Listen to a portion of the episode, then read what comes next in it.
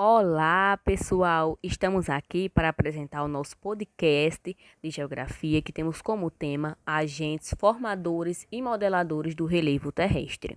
Inicialmente, irei explicar o subtópico a dinâmica interna da Terra e logo demais os outros integrantes do grupo irão dar continuidade às explicações.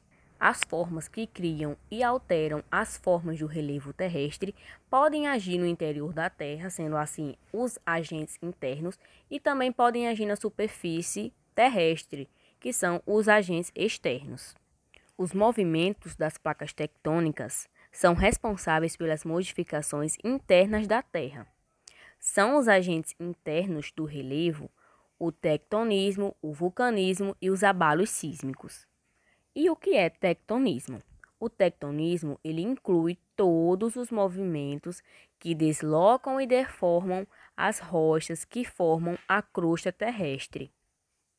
Manifestam-se por movimentos epirogênicos ou movimentos orogênicos.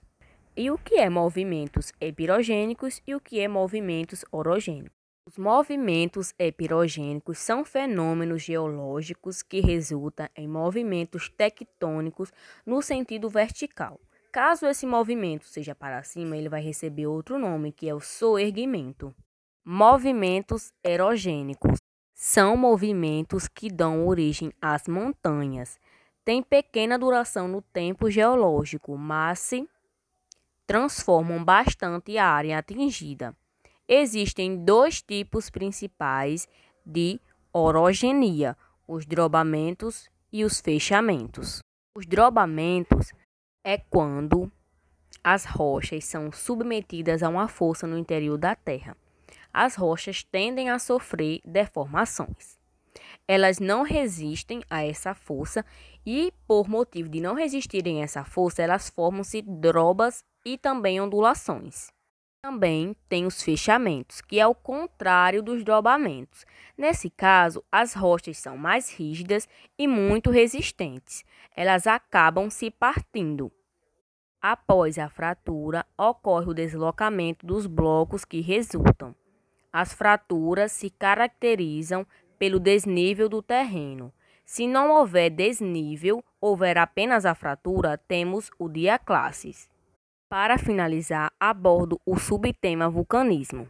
O vulcanismo nada mais é do que fatos e fenômenos geográficos relacionados com as atividades vulcânicas, ou seja, com os vulcões, em que o magma que se encontra no interior do vulcão chega à superfície terrestre.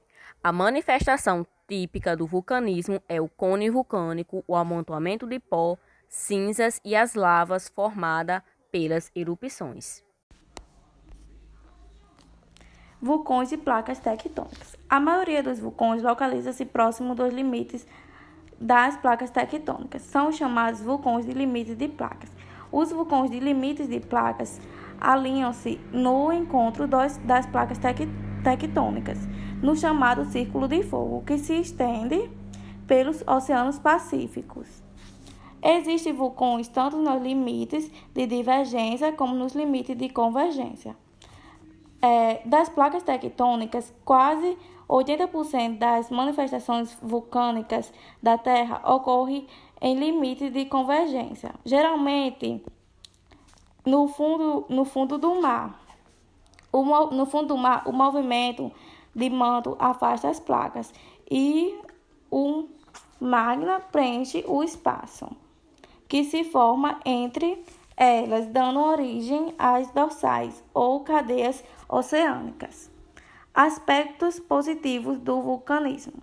Apesar do seu poder destrutivo, as atividades vulcânicas propiciam benefícios à população que se reside em áreas próximas a vulcões.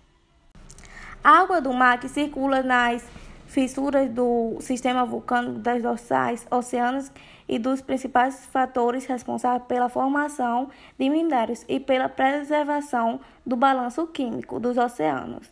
A energia térmica do vulcanismo é atualmente aproveitada em regiões mais frias da Terra, como na Islândia, onde a maioria das casas é aquecida por água quente, encanada a partir de fontes quentes. Uma das manifestações mais temíveis é, e destruidoras do movimento da costa terrestre são os, são os terremotos. Eles são causados pela ruptura das rochas provocada por, por acomodações geo, geológicas de camadas internas da crosta ou pelo movimento das placas tectônicas que produzem ondas vibratórias. Limite ou falhas transformantes, onde não há convergência nem divergência de placa, como na falha de, de na, na falha de Califórnia, é comum ocorrerem terremotos.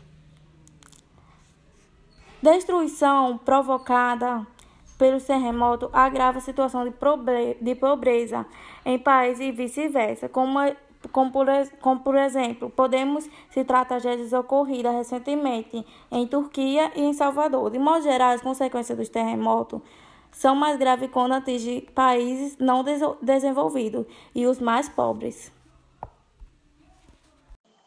A dinâmica externa da Terra. O trabalho dos agentes internos do relevo é complementada ou modificada pela ação de agentes externos que desgastam, destroem e constroem formas de relevo, modelando a superfície da Terra.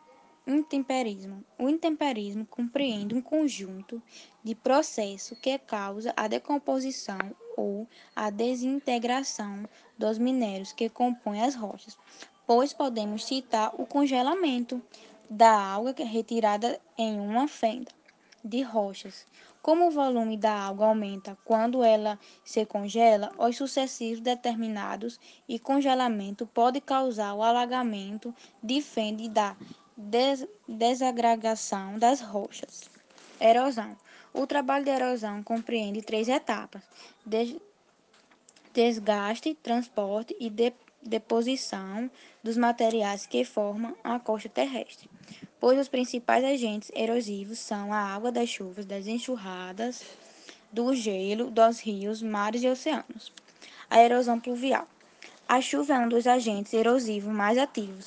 Ao criar, continua ou intensamente sobre uma área e pode abrir destes pequenos buracos até enormes rachaduras no solo. Além disso, pode causar o desgaste do solo, arrastando com as enxurradas parte do material que compõe